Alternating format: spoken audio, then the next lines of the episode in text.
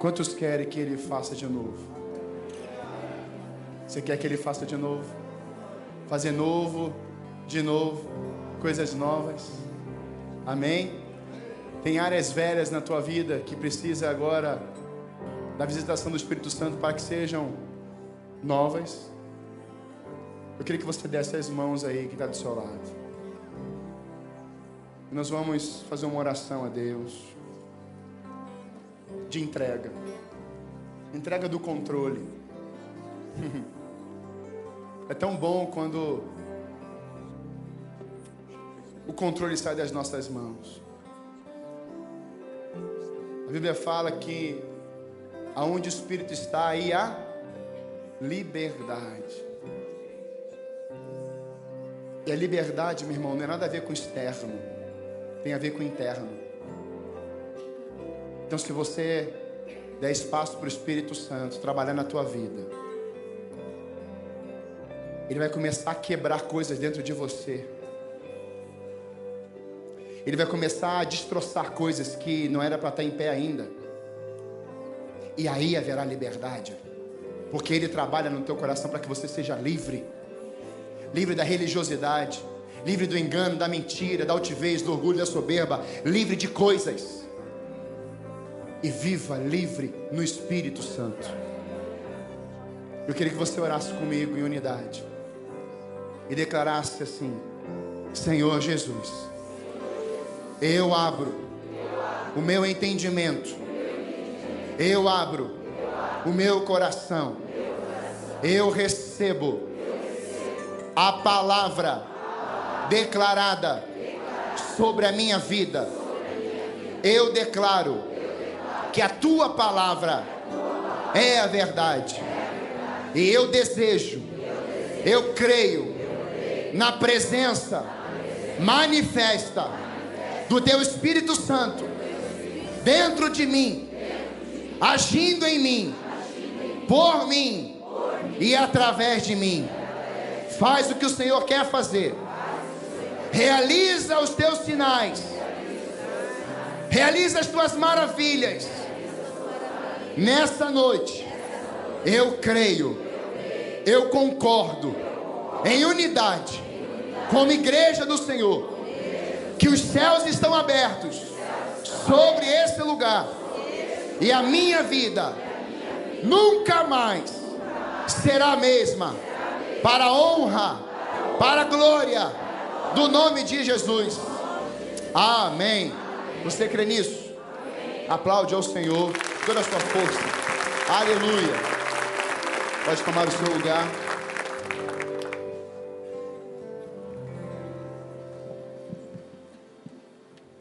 Pela manhã, estamos trazendo uma palavra continuativa. E o tema da palavra, tanto pela manhã quanto à noite, você que voltou, que benção que você voltou. E quem está ao vivo, que está acontecendo aqui vai acontecer na tua casa.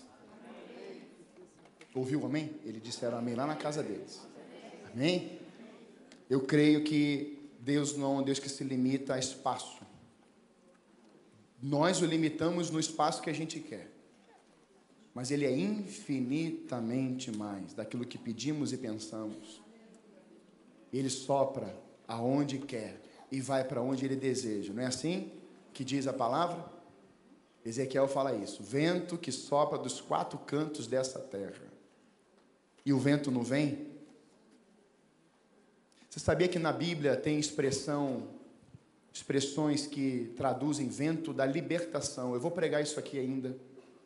Ventos da salvação, ventos de cura. E Deus tem visitado, Deus tem derramado coisas extraordinárias nas nossas igrejas. Nunca se ouviu tanto a palavra do Senhor.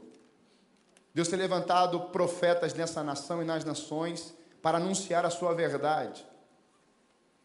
E diante desse quadro hoje, muitas vezes nós temos o grande desejo de que Deus venha e se manifeste. E isso é uma verdade. Nós desejamos isso. Moisés orou assim: Senhor, eu quero ver a tua glória. João, na ilha de Pátimos, tem uma visão E João não consegue ficar em pé diante da presença do Senhor Jesus naquele lugar. Nós temos, desde quando Deus levantou Moisés, os sinais que foram acontecendo, as manifestações de Deus, antes do povo ainda ser liberto. Nós temos sinais de Deus, da Sua presença na nuvem, no fogo, mas também lá em Elias, quando Deus vem, alguns podem pensar, mas ele viria num terremoto, ele viria no fogo, ele viria no vento forte. Não, mas ele vem numa brisa. Você não pode determinar como Deus vem. Nós temos que crer que a presença dele está aqui, ele está aqui nessa noite, amém? E ele faz o que ele quiser fazer. Ele é Deus. Mas sabe, tem duas expressões na Bíblia, em Ezequiel 22 e João capítulo 4. Ele procurou na terra alguém que se colocasse na brecha, ele não achou ninguém. E ele é a figura do intercessor. Mas em João ele procura adoradores.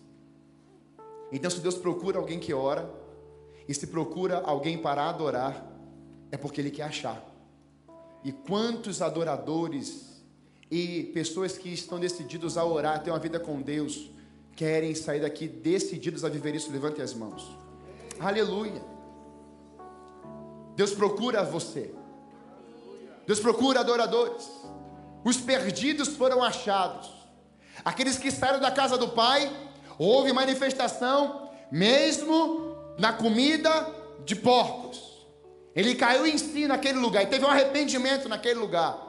Deus não se limita a paredes e portas. Deus não se limita a espaço. Deus não se limita a pessoas que estão vivendo uma vida perdida, desamparada, na prostituição. Deus não se limita a esses espaços. Se Deus quiser, Ele entra naquele lugar, transforma uma boca de fumo em uma casa de oração. Ele transforma uma, uma casa de prostituição em uma casa de oração. Ele faz isso. E vou te dar uma prova disso. Quando eu era adolescente, até início da juventude, na casa, em frente à casa da minha avó, tinha uma oficina mecânica.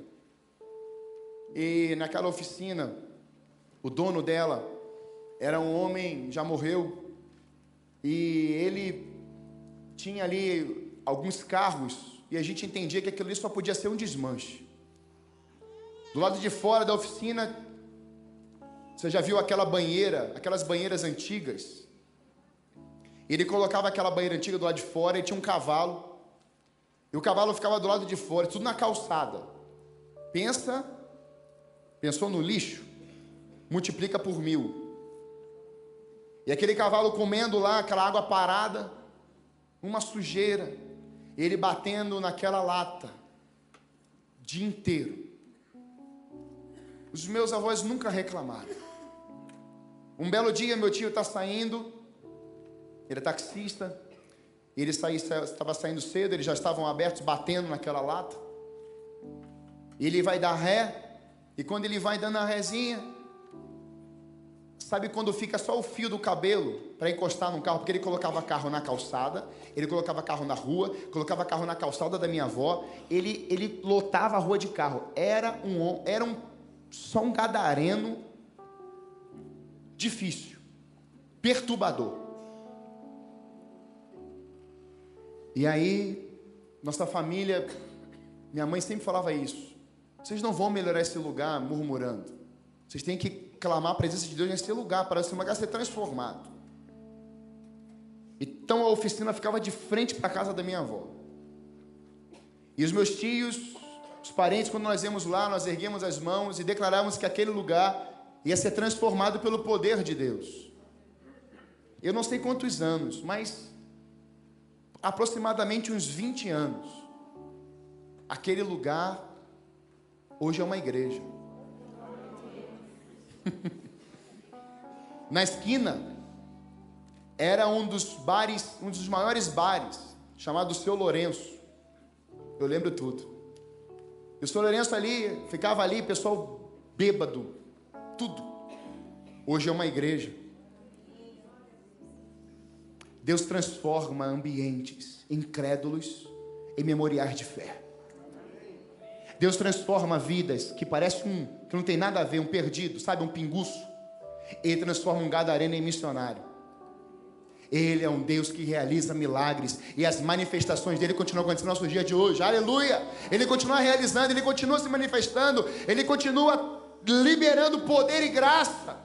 Ele é o mesmo ontem, hoje e eternamente. Eu quero dizer que esse mesmo Deus que fechou uma oficina, que poderia trabalhar com situações de carro, desmanche, que tinha aqueles incrédulos ali para perturbar. Hoje é uma igreja, naquele bar virou uma igreja. Eu quero te dizer que esse mesmo Deus está aqui hoje. Ele não quer só transformar o ambiente, mas ele quer transformar você e as pessoas que estão próximas de você. E as pessoas verão, os ímpios verão Deus na tua vida.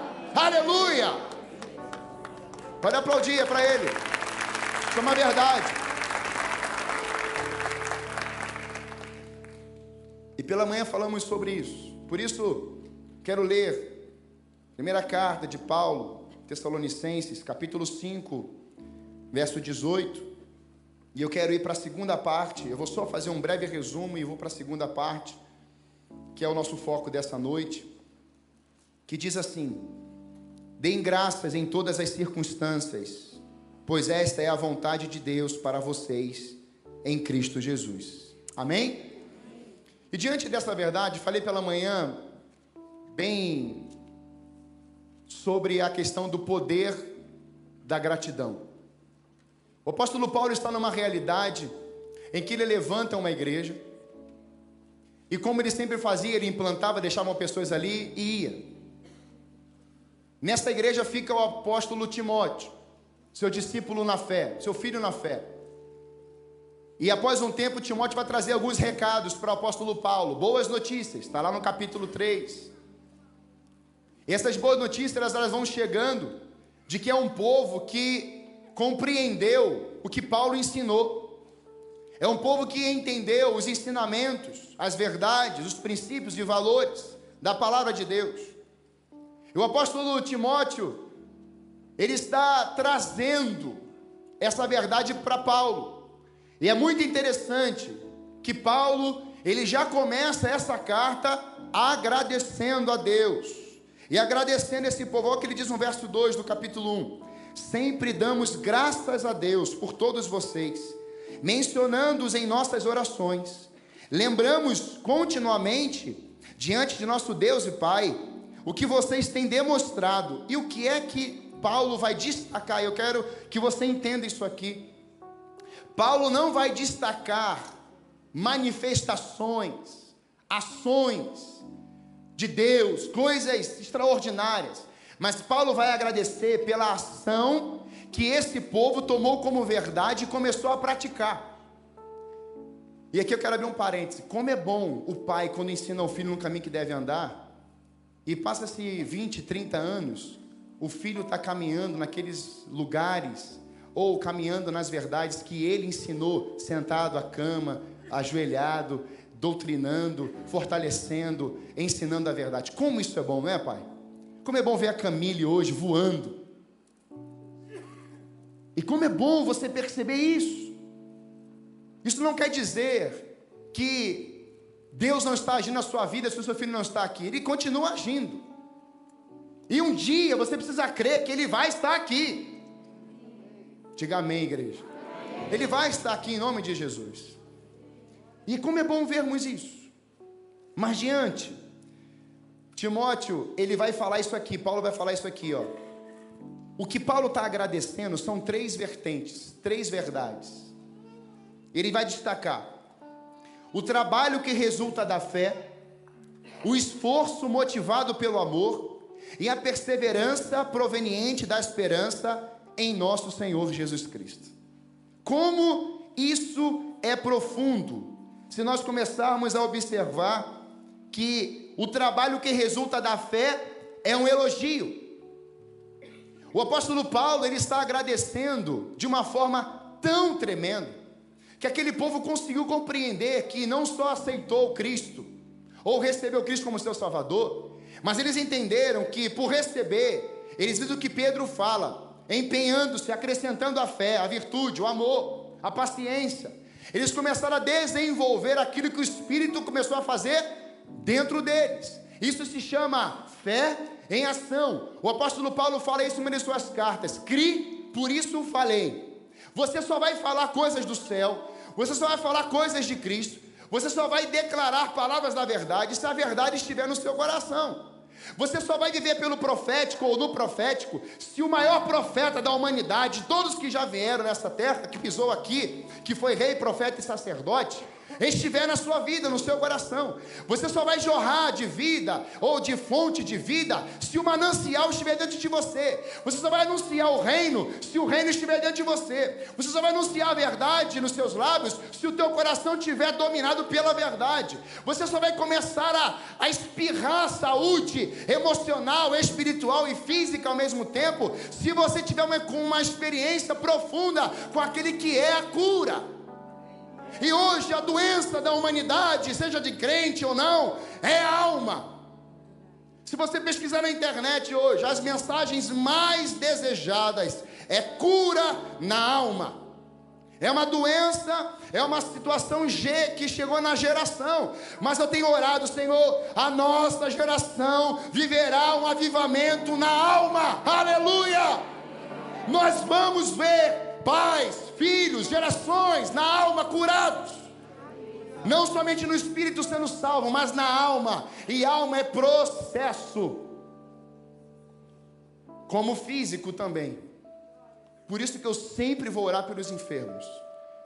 Eu estou numa fila, no caixa, eu estou no banco. Se bem que faz tempo que eu não vou no banco, graças a Deus. Tem tantos lugares que eu chego, eu vejo a pessoa mancando. Esses dias estavam numa vigília lá na PIB da semana de avivamento, foi a última vigília. E eu cheguei, eu estava bem, irmão, estava super bem. E quando eu cheguei na vigília, meu joelho direito começou a doer. E eu tenho três pinos nesse joelho, sabe como é que é, né? Jogador de futebol. Mas aí recebi um chamado, saí dos campos e comecei agora a jogar no nosso time aqui, né, Leandro? E aí meu joelho direito começou a doer. Eu falei assim: não acredito que esse pino começou a incomodar anos depois que eu operei. O Espírito Santo falou assim: Meu filho, você não entendeu nada. E aí eu lembrei: Hum, sensibilidade. Deve ter alguém aqui com dor no joelho direito e vai ser curado. E aí, olhei para uma jovem, era uma secretária lá da PIB, e falei assim: Vem cá, chama as tuas amigas e vamos orar por você. Ela tem uma enfermidade que dói da cabeça aos pés. Falei assim: Vamos orar por você. E as meninas puseram as mãos nela e fomos orando. E eu perguntei assim: Filha, qual a única parte do seu corpo que ainda está doendo? Te dou uma chance. Joelho direito. e eu falei assim: Eita Deus, é agora, hein? Só que eu olhei para o lado e estava a esposa do pastor Farley da Alcance sentada no chão. E eu falei assim: Bem, eu não vou colocar a mão no joelho dela. Eu vou lá chamar a Dani Dani, vem aqui, por favor, ore lá pela Maíra. E ela está com dor no joelho direito, eu quero que você ore por ela. Eu sei que ela vai ser curada em nome de Jesus. E ela olhou para cima e falou assim: joelho que? O direito. Ela falou assim: Eu estou sentado porque eu não consigo ficar em pé, porque o meu joelho está doendo. Eu falei assim: tem um mistério aqui nessa noite. Vocês duas vão ser curadas juntas. Você acreditaria nisso? eu acreditei, eu estava assim, Senhor, é a tua hora agora, hein? É hora que você fala assim, Senhor, tu que sabes, o vale está aí, ó, é o Senhor que resolve esse negócio. E eu falei assim, Senhor, por favor, Senhor, manifesta o teu poder aqui na vida dessas duas jovens. Meus irmãos, ela se levantou e foi até aquela menina e começaram a orar. Essa semana eu conversei com uma delas, eu falei assim, Maíra, como é que você está?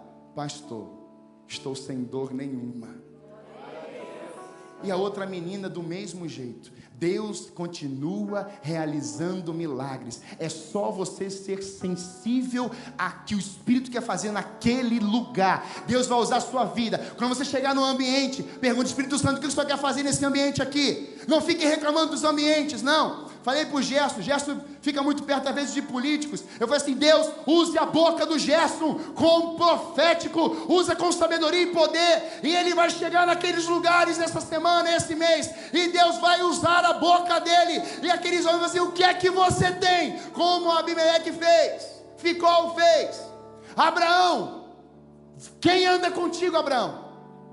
Quem está contigo, Abraão? O Deus soberano está andando comigo dia e noite, noite e dia. A presença dele está comigo. E os sinais, as maravilhas começam a acontecer de uma forma natural, sem esforço. Por isso, Paulo vai declarar esse trabalho, a fé na ação, em ação. Ele declara o esforço motivado pelo amor. Meus irmãos, esse povo entendeu o que era o amor, porque Deus é amor. A motivação, meus irmãos, hoje tem matado vidas, sonhos, projetos de Deus no coração das, dos membros e de outras tantas pessoas. Sabe por quê? Porque as motivações, meus irmãos, são estranhas. Eu pedi, eu fiz um pedido a uma reunião de 35 pastores e líderes na semana de avivamento. Eu fiz um pedido, eu cuidei, fui o líder da intercessão desses três meses, fizemos a, o trabalho de jejum, escalas de oração na madrugada, e entendi que o meu ministério ali naquele momento era isso. E vestimos a camisa, levantamos intercessores, foi uma benção. Fizemos várias vigílias, orações, e foi muito lindo. Pastores orando na madrugada, foi uma, tem sido uma bênção isso. Mas eu pedi naquela reunião, eu falei assim: eu vi o meu nome na programação da noite, e o Espírito Santo falou no meu coração: você não vai pegar naquele microfone. Pensa na crise. Você vai me colocar em dois momentos lá, por que, que não? Por que não? Eu falei, sim, senhor. E fui falar isso na reunião. Quase deu o UFC cristão. Um bateu na mesa e falou assim: jamais. Você é orador daqui. Você ora pela gente, você não vai orar lá na arena? Eu não vou orar. E aí foi uma guerra santa, né? Falei assim, eu não vou, vai, não vai, vai, vai. Assim, deixa eu falar uma coisa para vocês. Eu não estou perguntando, eu estou afirmando. Mas por quê? Porque o Espírito está trabalhando dentro de mim. Acabou o assunto. É sim e não. Quatro pastores me ligaram naquela tarde, um no Viva Voz com a Débora ouvindo. O pastor gemia do outro lado. Eu queria o microfone, eu queria falar naquele lugar, mas quando Deus usava a tua vida, eu estava sendo totalmente quebrado e a manifestação de Deus estava vindo na minha vida, nos meus lábios. Eu também não quero mais um microfone porque eu preciso ser tratado. Eu falei, glória a Deus, meu pastor amado. É assim que Deus trabalha. Verdade. É o processo é a motivação certa, pela palavra certa, estando no lugar certo. E as motivações erradas, meus irmãos. Eu tive um sonho esses dias. E eu não sou muito de sonhar, visão, não tem, não é esse meu dom. E aí, eu não entendi, aí eu ouvi um pedacinho de uma mensagem de um pastor amigo. E ele falava que ele teve uma visão e colocava uma mesa gigante assim. E naquela mesa gigante tinham várias cornetas. E ele falou assim: cadê os profetas dessa nação, desse tempo aqui, que vão pegar e vão tocar essas trombetas? Vão tocar o chofar para reunir o povo, para convocar o povo. Cadê? E meus irmãos, eu quero dar uma palavra à igreja com muita seriedade. Nos próximos três anos, eu quero te dizer de, com muito temor: vai começar a cair muita gente, vai começar a pastor ser publicado na internet, na mídia, inúmeras vergonhas. Deus vai começar, e já começou, vai continuar dando sequência numa limpeza na sua casa, e vai começar pela liderança. E eu falei, Senhor, eu entendi essa palavra, liguei para ele na hora, falei olha, nós estamos em sintonia. No mesma noite, ele pregou sobre isso na igreja. E eu preguei o mesmo tema na minha igreja, lá em Santa Felicidade. No domingo seguinte, uma irmã lá da Alcance, amiga nossa, pessoal, ligou para ela e falou assim: O que foi que o João pregou aí? E nós falamos, ela falou, ele pregou sobre isso, sobre santidade, isso, isso, isso, isso. Ela falou assim: Aqui, o pastor Luciano Subirá pregou a mesma coisa, no mesmo tema. Ele continua realizando os sinais e maravilhas. Deus vai varrer, mas vai começar pela igreja, vai começar pela casa dele. Porque a motivação está errada. A motivação está muito errada em muitos lugares. E ele encerra que a perseverança proveniente da esperança em Cristo Jesus. A esperança não estava nele, não estava no chamado, não estava quem levantou ele. A esperança estava em Cristo. Por isso que ele se tornou perseverante. Quer perseverar nessa luta? Não fique olhando para pessoas. Não fique olhando para as circunstâncias da mídia. Não fique olhando para as notícias, ouvindo notícias erradas, murmurações. Não. Olhe para a cruz. Olhe para Ele. Aquela cruz está vazia. Aquele túmulo está escrito lá. Ele não está mais aqui. Porque Ele está aqui hoje. Aleluia. Ele está aqui. Ele está na sua casa, Ele está na sua vida, Ele está na sua família, Ele está vivo, aleluia!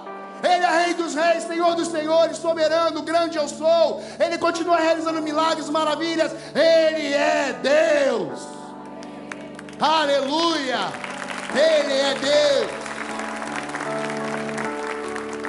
Por isso, queria destacar o que nós falamos pós a presença e a presença manifesta. Falamos sobre muitas coisas, mas eu quero destacar quatro verdades aqui para você agora sobre adoração.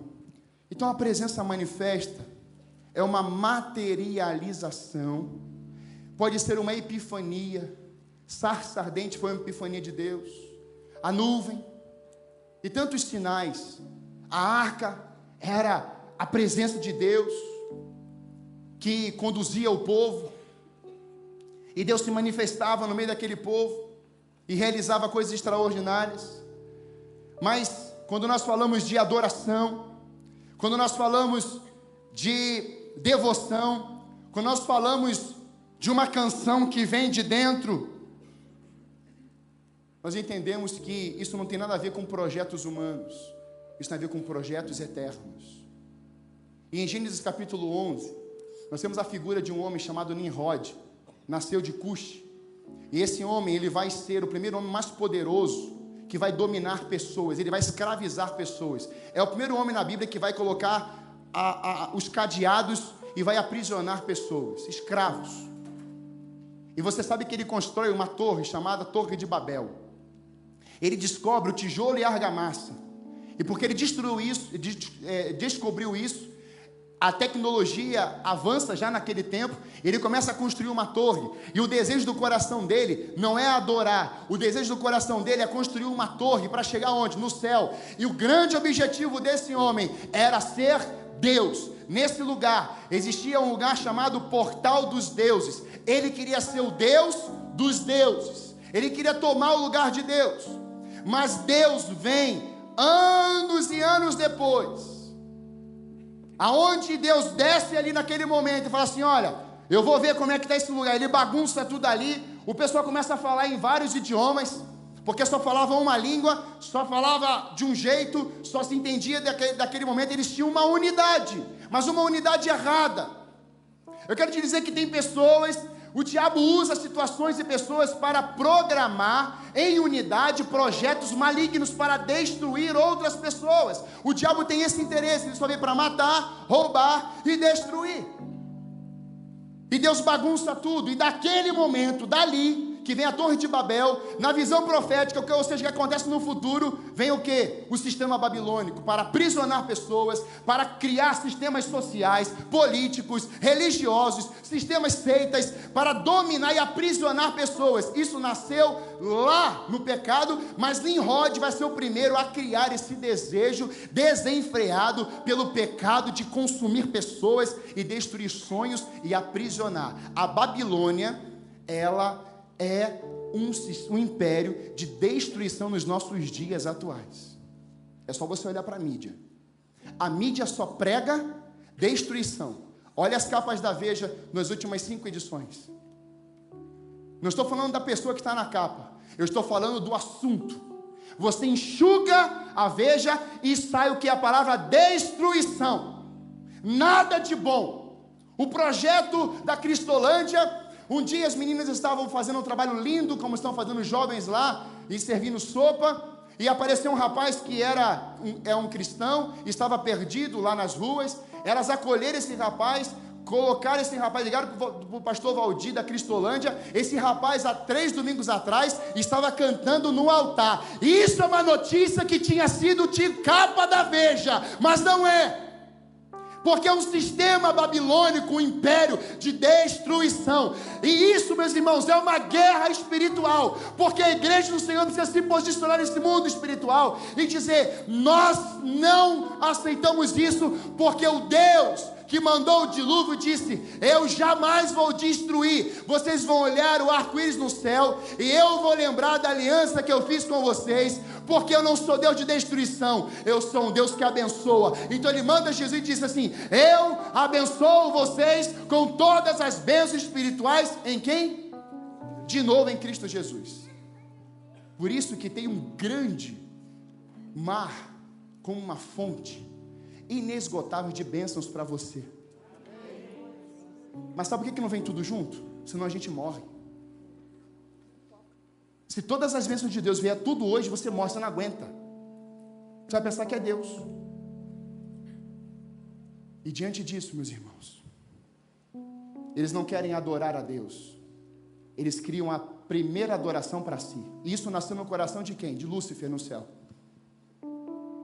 Esse negócio é tão sério de adoração, que adoração mesmo, meus irmãos, Deus não aceita. Sabe o que, que Deus aceita?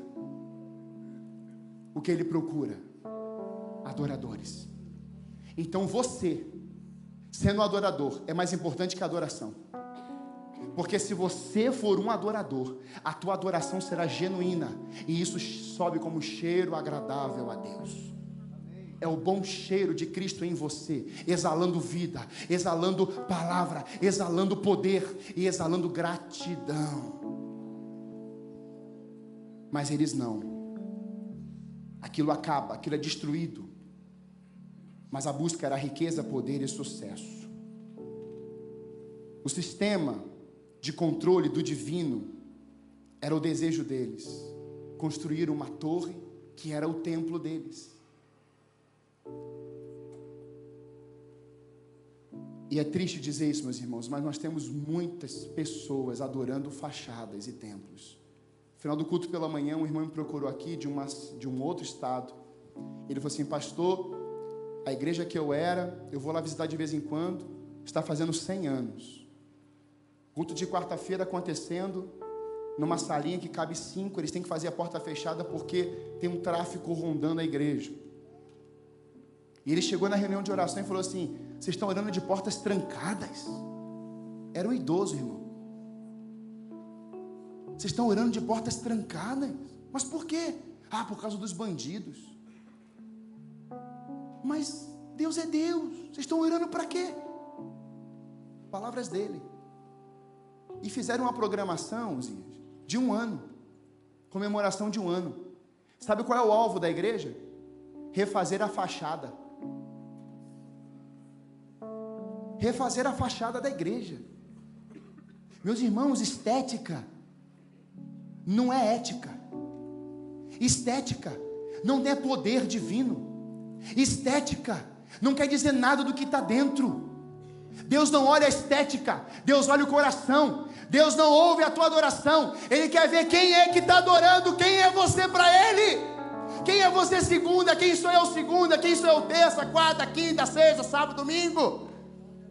Ele procura adoradores que adorem todo o tempo em espírito e em verdade. Esse é o nosso Deus.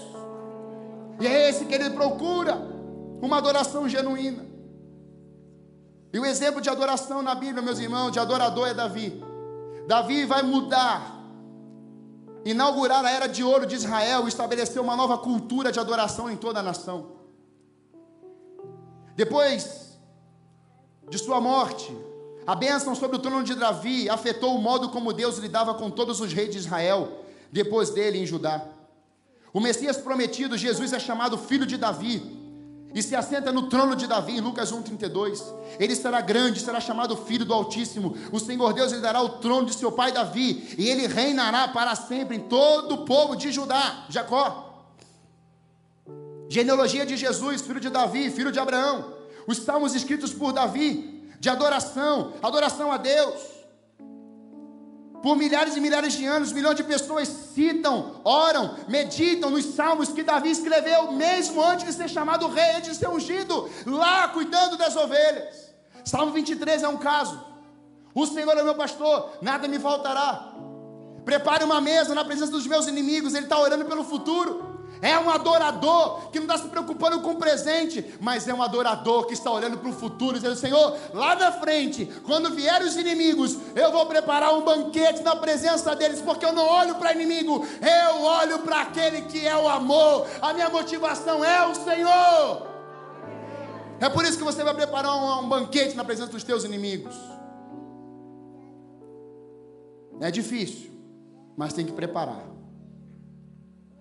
Davi foi um protótipo no Novo Testamento, por sua intimidade com Deus e por entender que Deus prefere um coração puro a ofertas e sacrifícios. Todos os nós cristãos temos sido impactados pela vida de Davi e seu legado. Gerou frutos que continuam até os dias de hoje e continuarão por toda a eternidade. Salmo 27, 4. Olha o coração de um adorador. Uma coisa pedi ao Senhor, eu procuro: que eu possa viver na tua casa, Senhor, todos os dias da minha vida, para contemplar a bondade do Senhor e buscar sua orientação no seu templo. Um coração de adorador se preocupa com a presença e não com o que Deus quer fazer. Falei pela manhã, a nação de Israel só celebrava a Deus quando o profeta Moisés falou assim: Deus vai intervir, então adora. Deus vai intervir, adora. Deus não vai intervir mais. Deus agora não vai mais fazer. Então desce a lenha em Moisés, desce a lenha em Arão, critica, murmura. Eu te pergunto: aonde é que esse povo morreu? No deserto, e nós sabemos disso. E por que o povo de Deus continua murmurando, meu irmão? Deus não procura murmuração, Deus procura adoradores. As presença dele nos basta. Ele fala isso para Paulo. Paulo tem um espinho na carne. Ele fala assim: A minha presença te basta, Paulo. A minha presença te basta. O que me encanta em Davi é o que está em 2 Samuel 6, 12 e 16. Coloca para mim, por favor. E disseram ao rei Davi: O Senhor tem abençoado a família de Obed-Edom e tudo o que ele possui por causa da arca de Deus. Então Davi, com grande festa, foi à casa de Obed-Edom e ordenou que levassem a arca de Deus para a cidade de Davi. Quando os que carregavam a arca do Senhor davam seis passos, seis passos, carregando a presença de Deus. Você já imaginou isso? Eles sacrificavam um boi e um novilho gordo. Um, dois, três, quatro, cinco, seis. Para tudo, vamos sacrificar um boi aqui para nosso Senhor. Adoração de Davi. Andou mais seis passos. Para tudo. Vamos colocar aqui Deus em primeiro lugar. Mais seis passos. Para tudo. Eu te pergunto: você precisa dar seis passos hoje para levantar sacrifício a Deus? Uh -uh. Você dá um milésimo de passo, ele já está dentro de você. Você respira, ele já está dentro de você. Então você pode adorar Ele em todo o tempo, todo momento. Você parava assim, Senhor, estou na minha casa. Então eu vou consagrar a minha casa ao Senhor. Senhor, vem reinar na minha casa. Senhor Deus, eu vou dar mais um passo no quarto aqui do meu filho. Ele fica aqui 8 horas, 20 horas por dia nesse videogame miserável. Mas o Senhor vai dominar esse homem. Esse menino vai crescer como profeta do Senhor. Senhor, eu vou dominar minha cozinha, essa geladeira. Meu marido vai parar de comer de madrugada. Ele vai parar de engordar. Ele vai ser vestido pelo Senhor. Quando ele levantar e abrir a geladeira, vai aparecer alguém na oh, ele vai orar. Vai acontecer alguma coisa com meu marido de madrugada. aliás, ele vai sair da geladeira e vai para o secreto dele orar. Meus irmãos, eu estou equilibrando um pouco porque o assunto é forte. Vai lá. Quando os que. Quando Davi vestido o colete sacerdotal de linho foi dançando, Davi dançava, adorava, adoração, porque Deus conhecia o seu, então ele está exalando vida Ele não consegue ficar parado. Eu, eu, eu, eu tenho dificuldade.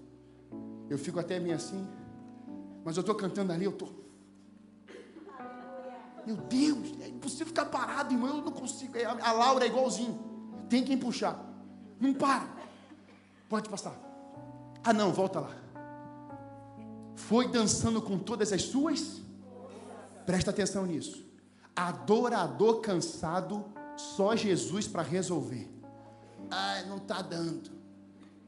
Levanta e adora. Não, Deus aceita qualquer adoração, eu sentado em pé de joelho, seja a forma que for. Ele está olhando teu coração. Porque tem gente que está sentado e está adorando mais do que está em pé levantando a mão, isso é fato. Tranquilo. Agora, você que está reclamando, hoje eu falei assim: vamos lá, idosos, venham para o altar. Vem pro, o, o, o, irmão aqui falou assim: ai, ai, ai, ai, ai, ai, ai. Eu falei: você está vendo? Falou em altar, já ai, ai, ai, ai, ai. Já se manifesta logo. Mas olha aqui como é que continua acontecendo. Enquanto ele e todos os israelitas levaram a arca do Senhor ao som de gritos, de alegria e de trombetes, aconteceu que entrando a arca do Senhor na cidade de Davi, Mical, sua esposa, filha de Saul, observava de uma e ao ver o rei Davi dançando e comemorando perante o Senhor, ela o desprezou em seu coração. Meu irmão, a palavra divórcio é desprezo. Não é sair da casa. É quando você olha para sua esposa e fala assim: Eu desprezei você porque você está fazendo. Divórcio. Separação. Só que o resultado disso, sabe o que, que é? Mical fica estéreo na hora. Não zombe dos adoradores de Deus. Porque adoração não é para pessoas, adoração tem endereço. Adoração tem rei para receber. Adoração tem uma majestade receber no trono da glória de Deus. Por isso não critique quem fica em pé, sentado ou levanta a mão. Deus sabe quem é. Deus conhece esse coração. Deus sabe de onde você veio. Sabe quantos fios de cabelo você tem. Ele recebe o coração do adorador. E Mical fica estéreo naquele lugar. Meus irmãos, temos que sair da janela como adoradores. E temos que descer. E nos juntarmos como grande coral. E vibrarmos. Sermos alegres, vibrantes. Uma igreja viva, poderosa. Mas também nós temos uma outra janela. Rei com Eliseu, em 2 Reis 13, 10 a 20. E nós temos lá o rei, Eliseu já está morrendo, e fala assim para o rei: pegue o arco e vai lançar as flechas. E quando ele abre a janela, ele lança três flechas. No texto vai estar assim: flecha da vitória. Deus me deu um sermão com essa frase: flecha da vitória. Mas sabe o que, que aquele rei faz? Ele só lança três. E o exército inimigo era a Síria.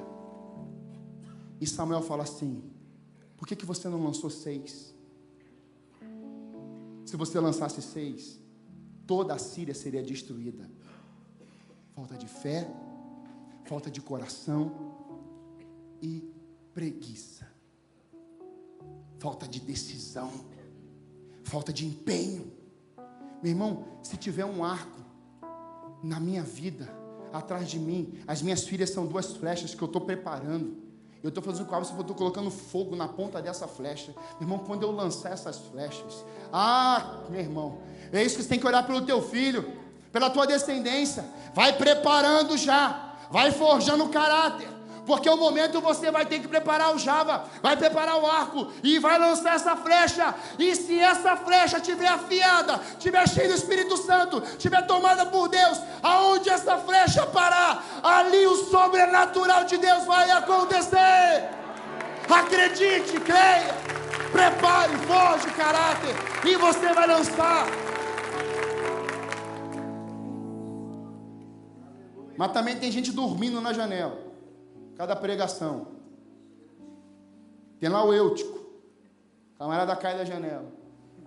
E aí vem a misericórdia de Deus. Paulo desce fala assim: Não, ele está dormindo, ele está morrendo, ele está morrendo, está dormindo, estava morrendo. Estava morto já. E aí Paulo ressuscita aquele homem. como adoradores, temos que sair da janela, meus irmãos, urgentemente.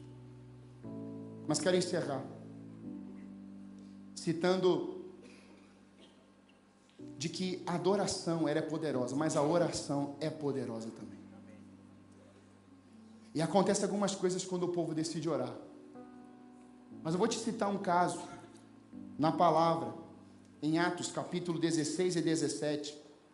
Está Paulo e Silas adorando, está Paulo e Silas preso, antes mesmo de ir para Tessalônica. E quando vemos eles presos, o que, que acontece? Na prisão, eu nunca fui preso, mas eu já fui pregar em, em, em presídio. É tenso, é difícil. Meus irmãos, na meia-noite, na madrugada, eles estão cantando: Santo é o Senhor Deus poderoso, digno de louvor digno de louvor, tu és santo, santo. Continua cantando. Por volta da meia-noite, Paulo e Silas estavam orando e cantando hinos a Deus, e outros presos os ouviam. De repente, houve um terremoto tão violento que os alicerces da prisão foram abalados tem gente sendo liberta aqui nesse lugar hoje por causa da adoração. E imediatamente todas as portas se abriram. Deus está abrindo portas na tua vida nessa hora. E as correntes foram quebradas. O carcereiro acordou e vendo as portas da prisão, desembaiou a espada e alguém gritou: Não faça isso. Estamos todos aqui. Naquela mesma noite, o carcereiro levou as feridas, lavou as feridas. Aqueles que te pressionam, te aprisionaram, vão lavar as tuas feridas e serão salvos nesse dia, nessa noite. Toda a família do carcereiro foi salva. Ele trouxe todo mundo. E todos foram batizados naquela mesma noite. Porque adoraram, a cantaram, expressaram adoração a Deus, de gratidão a Deus, dizendo: Senhor, tu és bom, tu és santo, tu és poderoso. Essa prisão, essas correntes, essas cordas não podem calar a nossa boca. Nós não podemos deixar de falar do que temos visto e ouvido, aleluia. Não podemos nos calar. Eles são livres daquele lugar cadeias são quebradas, muralhas são destroçadas, o poder da oração. Assim que Salomão acabou de orar, desceu fogo do céu e consumiu o holocausto, e os sacrifícios, e a glória do Senhor encheu o templo. O Senhor faz de novo. Os sacerdotes não conseguiam entrar no templo do Senhor, porque a glória do Senhor enchia o templo. Quando todos os israelitas viram o fogo descendo e a glória do Senhor sobre o templo, ajoelharam-se no pavimento, com o rosto em terra, adoraram e deram graças ao Senhor, dizendo: Ele é bom, o seu amor dura para sempre. Após a manifestação, eles deram graças. Não saíram curtindo quando a manifestação de Deus vem nos nossos cultos, nós temos que dar graças a Deus e não ficar achando alguma coisa. Glória a Deus. Tu és bom, Senhor. Os sacerdotes saíram do lugar santo, todos eles haviam se consagrado, não importando a divisão a que pertenciam, e todos os levitas que eram músicos, Asaf, Emã, Geduntum e os filhos e parentes deles, ficaram a leste do altar, vestidos de linho fino, tocando símbolos, artos, harpas e liras, e os acompanhavam 120 sacerdotes tocando cornetas. Cadê os corneteiros nessa noite? Cadê aqueles que vão tocar a trombeta? Deus está chamando você para tocar uma trombeta de adoração a Ele nessa noite. Louvavam em uníssono, isso aqui, uníssono, em unidade, só ouvia uma voz. E uníssono são vários cantando e ninguém percebe a diferença de nada, como se tivesse uma pessoa cantando. Louvaram e agradeceram ao Senhor ao som de cornetas, símbolos, instrumentos, levaram suas vozes, levantaram suas vozes em louvor ao Senhor e cantaram: Ele é bom, o seu amor dura para sempre. Então a nuvem encheu o templo do Senhor, de forma que os sacerdotes não podiam desempenhar o seu serviço. Isso vai acontecer nesse lugar. O seu serviço, pois a glória encheu o templo. A única forma das pessoas pararem do serviço é quando o altar, é quando a igreja é tomada pela glória de Deus. Diferente da carta aos Tessalonicenses.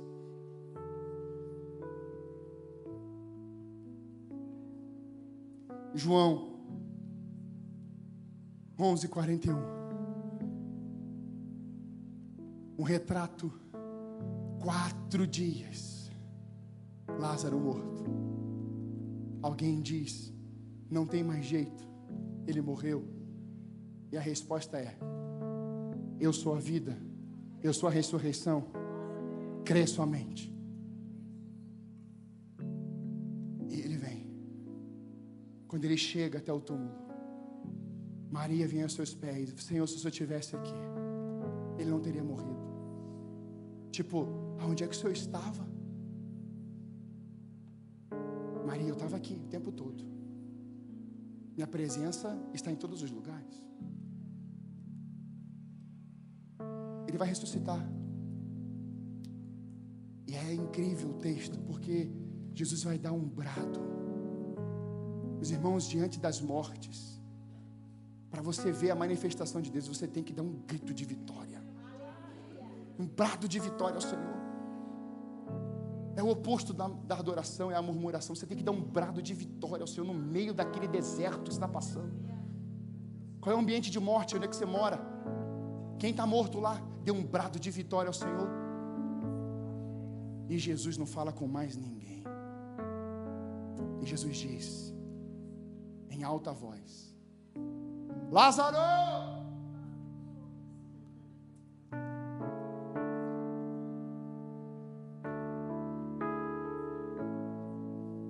Gente aqui que os sonhos morreram. Ele está falando o teu nome hoje. Fulano, sai desse túmulo. Sonho da fulana de tal, vem. Filho que está perdido, vem. Pai que está perdido, vem. Líder que caiu, vem. Abandonei minha célula, volta. Sai desse lugar de morte.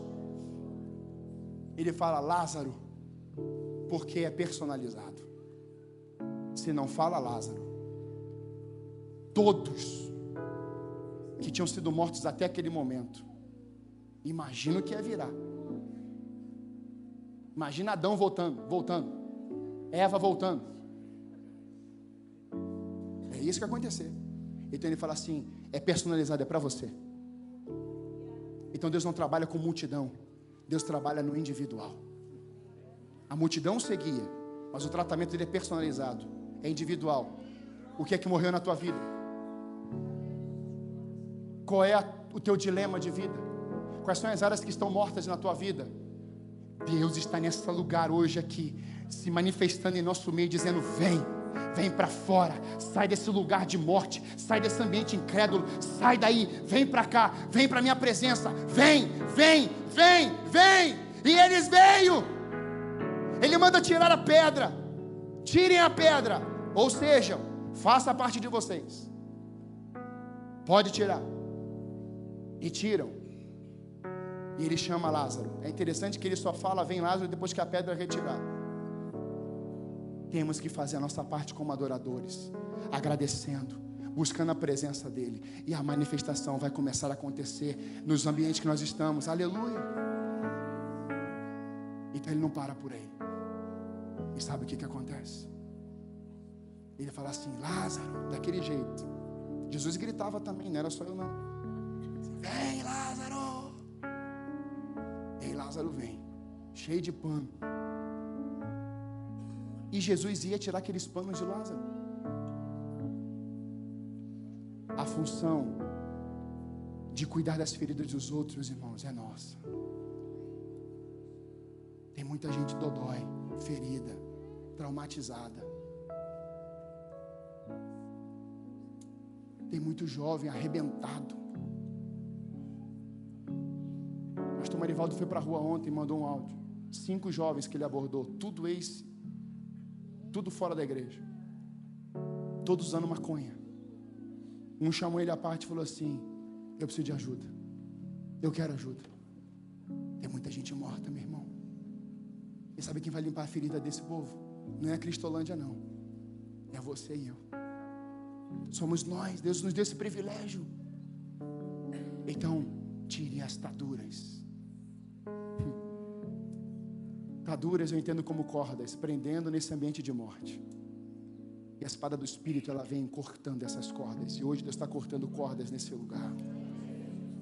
Está te aprisionando nesses ambientes de morte, de sequidão, de deserto.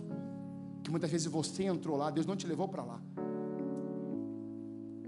Tem gente presa em âncoras âncoras da morte, âncoras da depressão, âncoras do suicídio, âncoras, âncoras do passado. Deus quer cortar essas âncoras hoje na tua vida, na tua geração, na tua descendência. Deus quer transformar.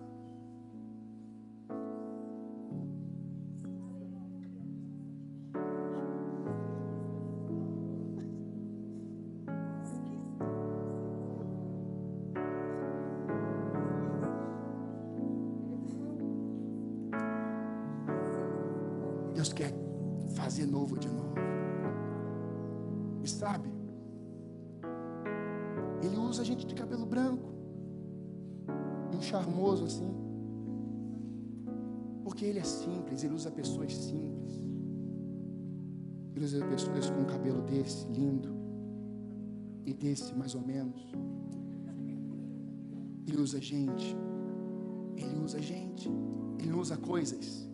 Ele domina as coisas. Ele quer usar você. Ele quer usar pessoas improváveis para se tornarem relevantes. Ah, pastor, mas eu não sei falar direito. Irmão, foi isso que Moisés falou. E Deus falou assim: é porque você não sabe falar que o grande eu sou vai contigo. A minha presença vai com você, Moisés. A minha presença vai com você, Moisés. Fala para Faraó que o grande eu sou te enviou diante dessas situações que estão te aprisionando, manda falar com o grande eu sou. Pode mandar falar com o grande eu sou.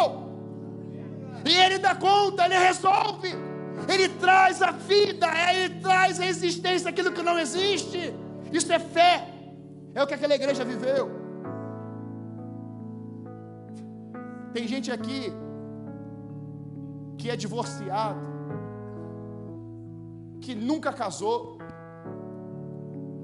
Deus está falando assim: ei, eu disse na origem que não é bom que esteja só, bom nunca vai ser. Você pode querer viver e achar que é bom, mas bom nunca será.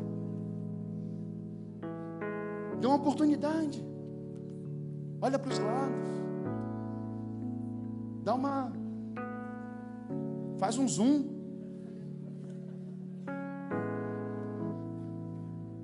Tem alguém para você sim. Amém?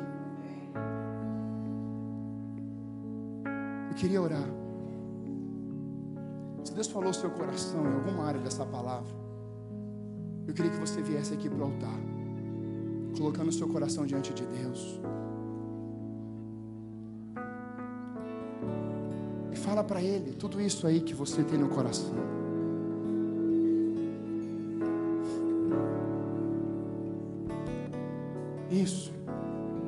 Áreas mortas aí. Pastor, meu chamado, minha família. Não.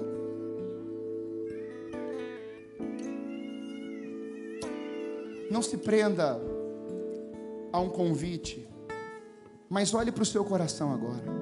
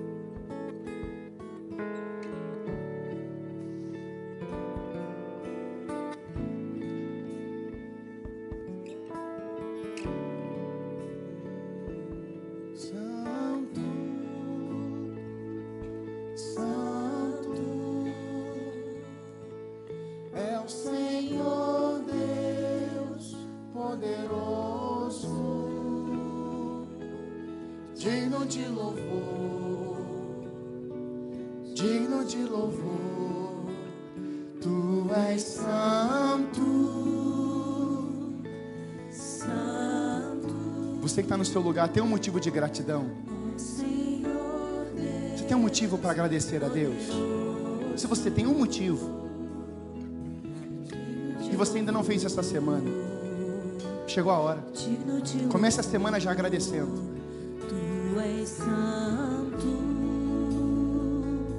Você lembrou de pessoas que estão mortas agora?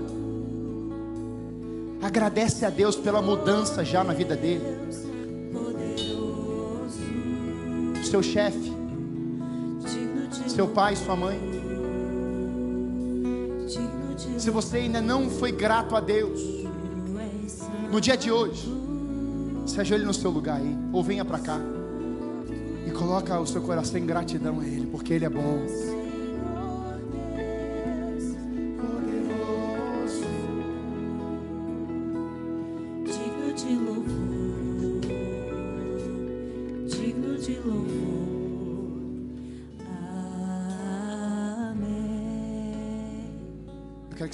Falar com Deus. E muitas muralhas vão começar a cair nesse lugar em nome de Jesus. Deus quer fazer novo de novo. Deus quer fazer novo de novo. Pastor, eu quero ter uma experiência profunda com o Espírito Santo. Vem para cá. Eu quero mais do Espírito, eu quero mais. Vamos clamar pela manifestação dele nesse lugar como igreja do Senhor. Porque o grande eu sou está aqui. Ele está vivo e ele é poderoso. O seu nome é o nome mais poderoso. Isso. Fala para ele. Se você puder, diga isso. Está perto, perto de ti.